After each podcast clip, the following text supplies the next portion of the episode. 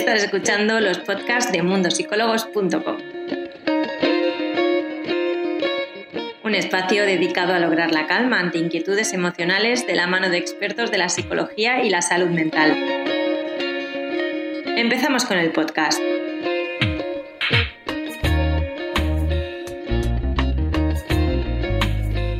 Bienvenidos a todos.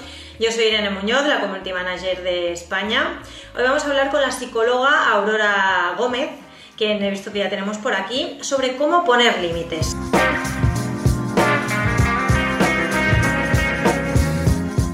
Eh, había puesto los límites precisamente a la, cámara de Instagram. Ah, vale. No sé si me oís bien. Eh, te oímos, pero no vemos nada. Vemos el techo, no sé exactamente.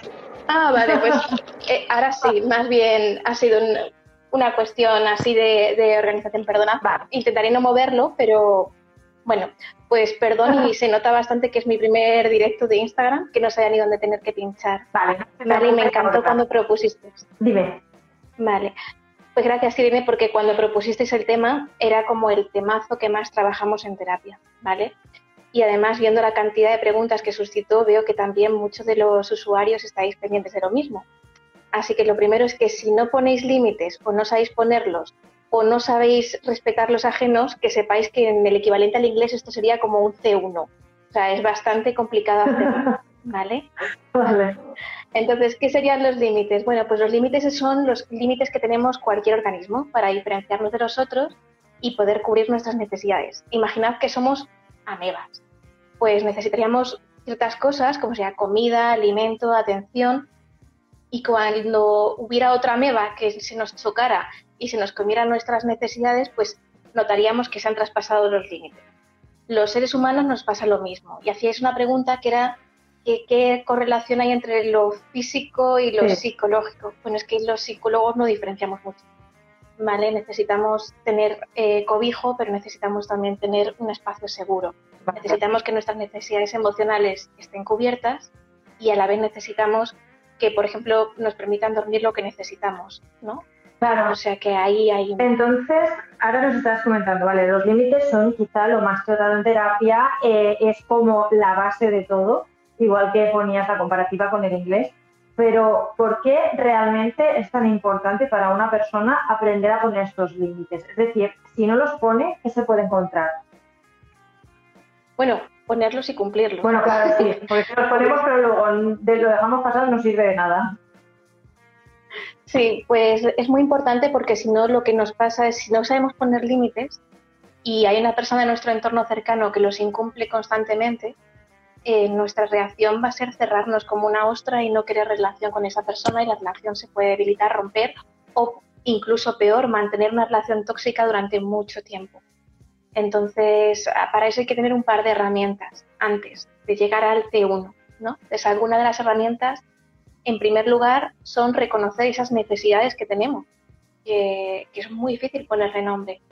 Reconocer las emociones que nos permiten saber cuándo se han incumplido esas necesidades, que es lo que veremos en el siguiente live. Además, también tenemos que saber cómo comunicarnos con asertividad con esa persona cómo manejar las relaciones de poder que pueda haber en, esos límites, ¿no? Porque no es lo mismo que un señor desconocido incumpla un límite y no le vas a volver a ver nunca, que esa, ese límite lo esté incumpliendo, por ejemplo, tu madre o alguien muy cercano a quien quieres mucho. Entonces es complicado. Y por último, cuando ya sabes cumplirlas y demás, es necesario tener mucha empatía para reconocer los límites ajenos. Vale. Em, ¿Qué situaciones son las que quizás os encontráis más en consulta o las que pensáis que son las más habituales donde las personas eh, no sabemos poner límites? O, tenemos más bueno, para... dificultad para poder ponerlos? Claro, las, las más normales que llevan a terapia, evidentemente, son las relacionadas con las interpersonales más cercanas. Las parejas, los amigos, los trabajos. Y en estas son complejas porque hay muchos años de aprendizaje. Entonces, hay muchos años de, límites que no se han puesto y cuando se intentan cambiar se produce como una cascada de, conflictos, vamos a decirlo hablando en plata, ¿no? Es mucho más fácil si tú llegas a un trabajo y dices, imagínate, llega un trabajo nuevo y pongo el límite de que yo no voy a hacer guardia de trabajo. bueno, pues es más fácil que mis compañeros y mis jefes la cumplan. Pero si yo ya llevo haciendo guardias 40 años, a ver quién me cambia eso. Entonces en terapia se trabajan sobre todo eso. Pero luego hay muchas veces que la gente, por cuestiones otra vez de, asimetría de poder, no somos conscientes ni siquiera de que tenemos derecho a poner esos límites. Claro. Que, nadie tiene por qué pisarnos, ¿no? Claro. Claro, al final yo me pregunto, antes comentabas un poco el proceso eh, al que podemos llegar para poder eh, establecer los límites. Claro, al, principio de todo, como decías, es darte cuenta realmente de que necesitas poner esos límites. Em, ¿Es más fácil aprender a poner límites cuando somos niños o cuando ya tenemos una edad, por decirlo de alguna, forma? Pues es que esta parte es es súper importante. Precisamente la gente que mejor pone límites y los respeta es porque había una educación en la infancia, ¿no? Esto de, por ejemplo, los horarios estrictos con la comida o qué normas se cumplen y cuáles no. Esto sí que nos dice bastante, ¿no? Entonces, si podéis intentar hacerlo en la infancia, mejor. Pero los seres humanos, incluso en la peor situación, somos animales que aprendemos. O sea, aprendemos incluso en la situación más extrema, como puede ser un caso de Alzheimer. Así que nunca es tarde para aprender a poner nuestros propios límites y cumplir los otros, que es pues la otra parte. Sí, sí. Antes comentabas que está muy bien eh, poner límites, pero también está mejor cuando los ponemos en práctica. Entonces, visto que nos has comentado antes del proceso para poder poner los límites, yo, te pregunto, Aurora, eh, vale, yo me sé cuál es el proceso. Tengo que tener empatía, tengo que darme cuenta de que eh, me faltan esos límites, bueno, tengo que poder poner en práctica todo este proceso. Pero cuando yo llego a, a, la mitad, digamos, de este proceso y me doy cuenta de que, aunque yo lo he intentado, no me sirve para nada, ¿qué puedo hacer? Es que antes incluso de poner el límite hay que pensarse un poco también cuáles son las consecuencias, ¿no? O sea, si yo le digo, os voy a poner un, un ejemplo, un límite muy fácil es desde el espacio personal, ¿no? Perdona, no te me acerques tanto que, antes decíamos que me agobio, ¿no? Ah. O decimos que corre el aire. Y ese es fácil porque tú puedes dar un paso atrás, pero cuando el límite es no me haga chantaje emocional, es, mucho más difícil, ¿no? Pues si es una persona cercana. Entonces tenemos que pensar cuáles son las consecuencias. ¿Le voy a decir, estás incumpliendo el límite simplemente? ¿O le voy a decir, lo que has hecho no es aceptable y por tanto voy a hacer X? Es muy difícil, sobre todo ser constante. Esto es todo lo que tiene que ver con el aprendizaje de comportamiento, la parte más complicada es ser constante. Entonces, es, un entrenamiento casi, yo diría, de, músculo, ¿no? De, persistencia. Sí, es que al final es lo, es lo que dices, claro, depende de la situación, va a ser más complicado o, más fácil. ¿Te parece bien si ponemos un ejemplo práctico, ya que están los usuarios aquí viéndonos y estoy segura de que además este ejemplo les va a venir bien porque nos suelen preguntar cosas parecidas? Eh, ponemos el ejemplo de una madre que se suele entrometer bastante en general en nuestra vida.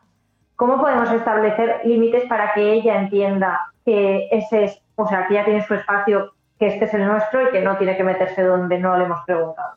Por decirlo de alguna manera.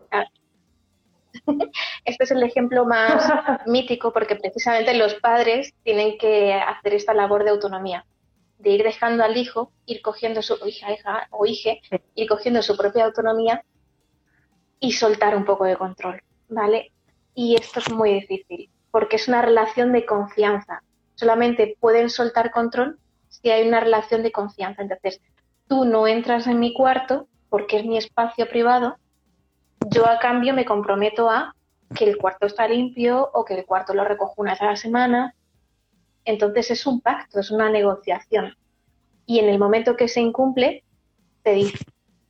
Y de nuevo es muy difícil porque ¿quién tiene el poder en la situación? La madre.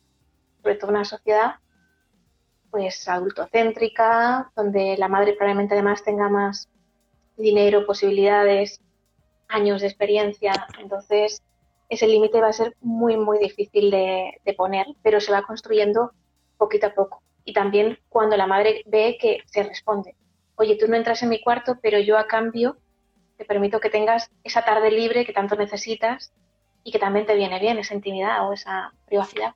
Claro, muchas veces cuando hemos tenido mucho pues quizás cuando estábamos viviendo con nuestra madre o pues el padre da igual al final, eh, cuando estábamos viviendo con esta persona, si hemos cedido mucho, después a la que somos más adultos, supongo que es más complicado poner nuevos límites, porque los básicos no los hemos puesto.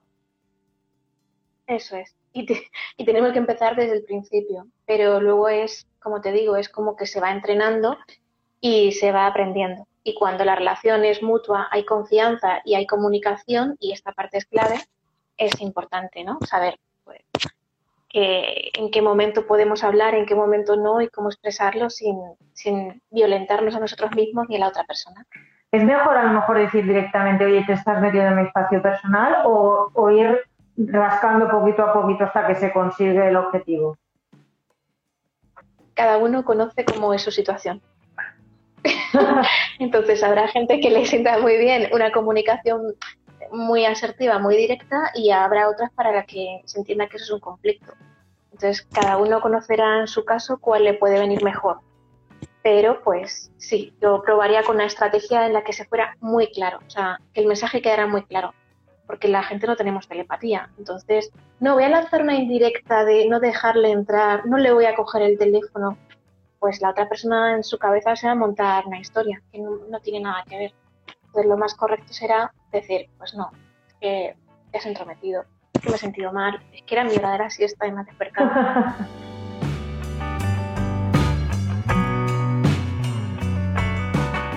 ¿Te parece, Aurora, si contestamos a algunas de las dudas que han tenido los usuarios? Sí, encantada. Em, no sé si me las das tú o las leo yo de Te las voy poniendo por abajo, si te parece. Mira, Vale, correcto. la más eh, quizás repetida, eh, ¿cómo decir no? Pues empiezo diciendo, no, gracias. Por ejemplo, en el ejemplo de la siesta, eh, es que me, me- me he acordado de, un- de una anécdota personal, que es que un amigo de mi padre, o sea, yo soy manchega, este, este detalle es importante. Y en la siesta en la mancha es sagrada, entonces sabemos que de manera implícita hay una norma que dice que de 3 de la tarde a 5 de la tarde nunca molestarás a nadie, y menos en su casa. Bueno, pues un amigo de mi padre venía todos los días a las 3. Todos los días. Entonces, había un momento que hacíamos ya lo de cerrábamos la puerta, no se lo cogíamos, pero ya, pues, como mi padre no se atrevía porque no era asertivo, tuvimos que salir todo el resto de la familia en comandita y decir, por favor, a esta hora no, a las 6 te abrimos la puerta y te ponemos un- un colacao y unas magdalenas, pero a, a la de la siesta no venga, no, no estamos disponibles. Entonces fue un límite que fue muy difícil de poner porque era una persona querida, pero empezamos con el no, porque interrumpes nuestro derecho de y te ofrecemos una solución, en este caso la magdalena. Bueno, sí, oye, parece una tontería, pero la siesta, que o no, fastidia cuando te llaman o cuando viene alguien.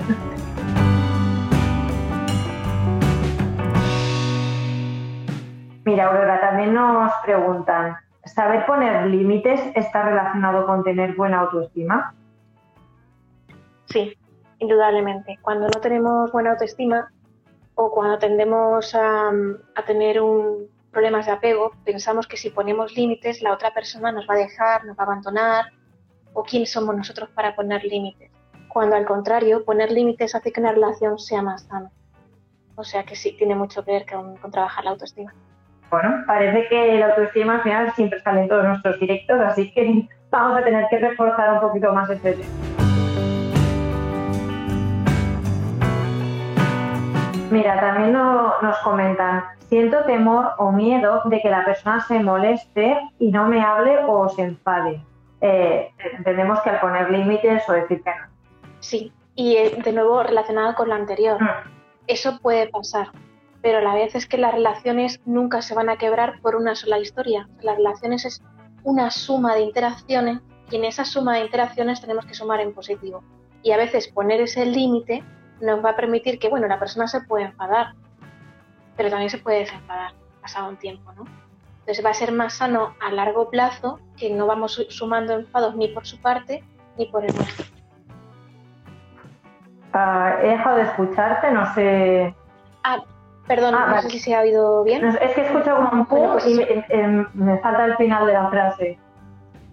Vale, pues lo importante será ir sumando interacciones en positivo y no en negativo y que la persona se puede enfadar pero también se puede desenfadar.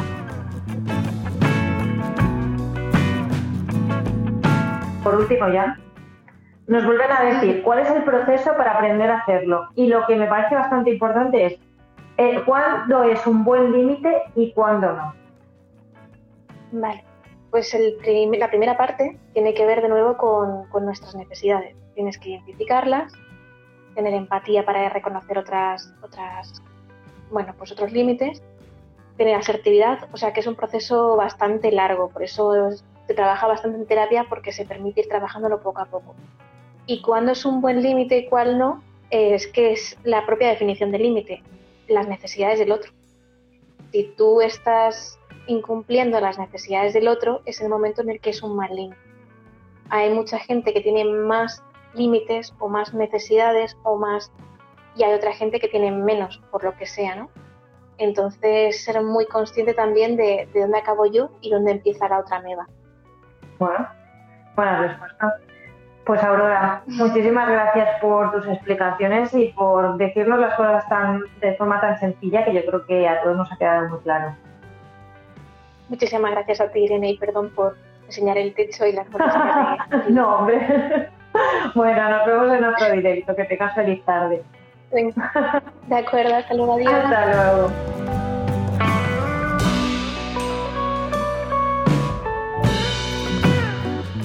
Bueno, espero que Aurora nos haya enseñado a todos un poquito más, algo bastante importante como nos ha recordado ella, que es poner límites. Y también nos ha, nos ha aprovechado para recordar la importancia de tener autoestima, porque parece que no, pero, pero al final, como hemos comentado en la mayoría de nuestros lives, eh, la autoestima está en la base de todo. Así que os animo, si os falta un poquito de autoestima, a poner solución. Nos vemos el jueves con un directo nuevo. Hasta luego.